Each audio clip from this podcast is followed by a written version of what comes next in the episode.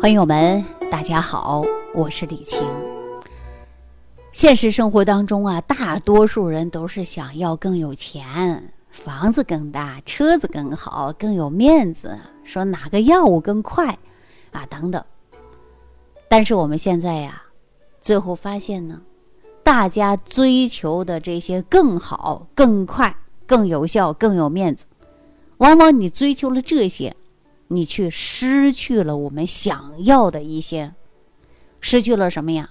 我们应该想要的，也就是应该是更年轻、更漂亮、更健康、记忆更好，然后呢，恢复的更快，免疫能力更好。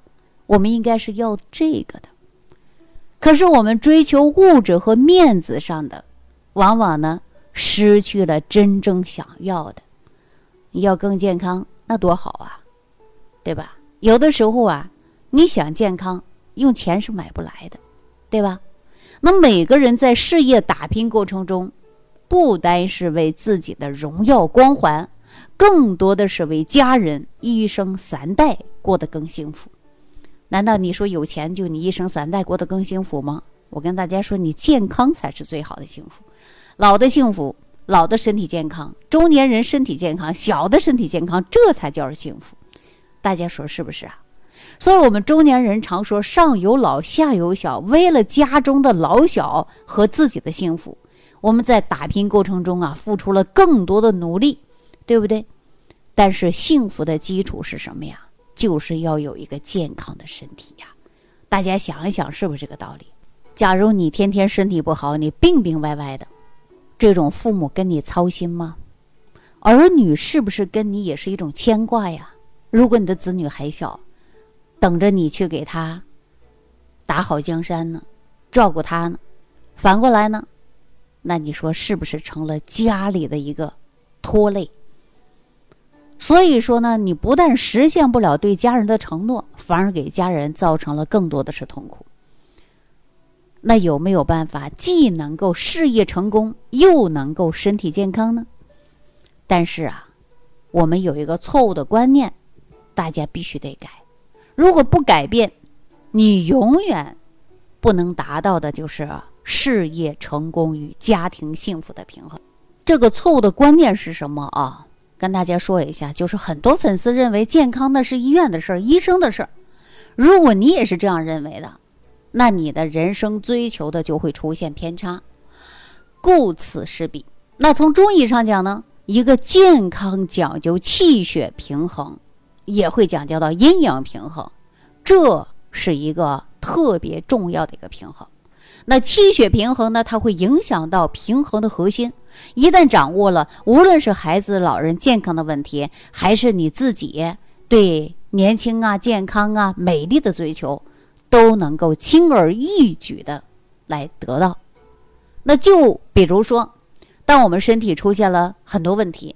那你会出现脸色苍白呀、手脚冰凉啊、记忆下降啊、嗜睡啊、伤口愈合的很慢啊，而且呢，胸闷气短、晕车，你指甲呢根本就没有月牙，而且月经啊也出现了不稳啊，多了少了，斑还有呢这个是血块了等等的问题，这都是因为气血不足的症状啊。但是呢，往往出现的不舒服的症状，在医院是很难查出来的。那因为啊，这些症状呢，比如说，给你列到哪儿了呀？是亚健康的行列当中，甚至呢，你身体啊，却在体检的时候，你各项指标怎么样？它都是正常的，医生最多会说你是亚健康，对吧？那什么是亚健康啊？说句直接的，就一脚门里一脚门外，迈进去就是疾病。你在这儿没有发病，你这就是亚健康。大家可能会很好奇，那这么多。对于气血不足的表现，为什么医院查不出来呢？大家想一想啊，医院是怎么检查这些症状的，对吧？那当然了，抽血化验呢。那咱们就拿贫血来说啊，贫血的贫，它是什么意思啊？大家说贫是什么意思？比如说贫穷、没钱，那就是少呗，对吧？少的意思。那贫血就是血少了。那现在呢？我们杯子里的水少了，我给它添点水，然后呢，你到杯子里啊，去拿出那点水啊，抽出点水干嘛呢？你去化验，然后是不是啊？最终告诉你啊，水水的质量没问题啊，不用倒水，但是呢，贫血，换句话说啊，也就是血的数量不够了。那这种贫血呢，靠抽血化验啊，实际呢是查不出来的。抽血化验呢，只能查出来血液的质量不好引起的贫血。那就比如说，机体对铁的需要与供给失衡啊，就是给的太少了，那么缺铁啊，怎么样啊，就会出现缺铁性的贫血。那缺少了叶酸或者是维生素 B，都会导致巨幼细胞贫血。那我们经常听中医讲到的是啊，气血平衡。那这个气呢，大家可以啊暂时理解为氧气。那我跟大家说啊，由于血液当中的红细胞来运送的，血液干嘛呀？红细胞它就来输送氧气的。那气和血相互依存的，相互作用，相互平衡。既为营养的运送起到了作用，又帮助身体清除垃圾。所以呢，气不足，那人就会出现呐，干嘛乏力呀、心悸啊、气短呐、头晕耳鸣啊，这都气血不足啊。而且我们还常见于手脚四肢冰凉、记忆下降、衰老、月经也少了。其实啊，这就是身体呀出现问题了。我们身体的感觉比医院任何的指标它都灵，对吧？你看你自己有问题，你感觉有问题，你到医院去查吧。有时候哎，它真的出现了什么问题，是吧？你自己感觉比你医院查的还灵呢。那有没有学会自己跟自己的身体对话呀？要明白身体发出的信号是什么意思呀？比如说读懂了身体的语言，那我们呐就能学会对疾病的预防。我们有没有发现？在我们身边，很多人呢，大病查出来的时候就是中晚期，它比较晚了。但是早期呢，我们身体一定是有感觉的。但是只不过呀，我们有的时候呢，去医院检查的时候，医生那些数据指标啊来说话的，对吧？医生就看这些来说话的，往往呢忽略了你身体的语言。比如说，你感觉到乏力、没精神，查指标都正常，时间长什么呀？免疫能力低，各种疾病出来了。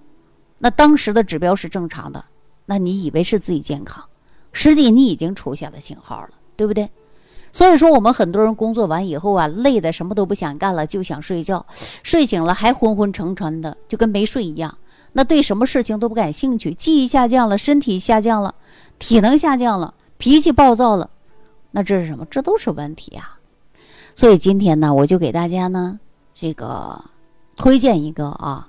平衡气血的调理方案，其实这个方案是什么呢？大家想知道吧？来跟大家说啊，就是补气就能够运动来代替。大家说，哎呀，这补气用运动来代替，那很多粉丝说，李老师，我每天都上班那么忙，活动量那么大，天天上班，天天忙，你看我坐在凳子上休息的时间都很少，这不算运动吗？我跟大家说。这叫劳动，身体再难受，你也得坚持。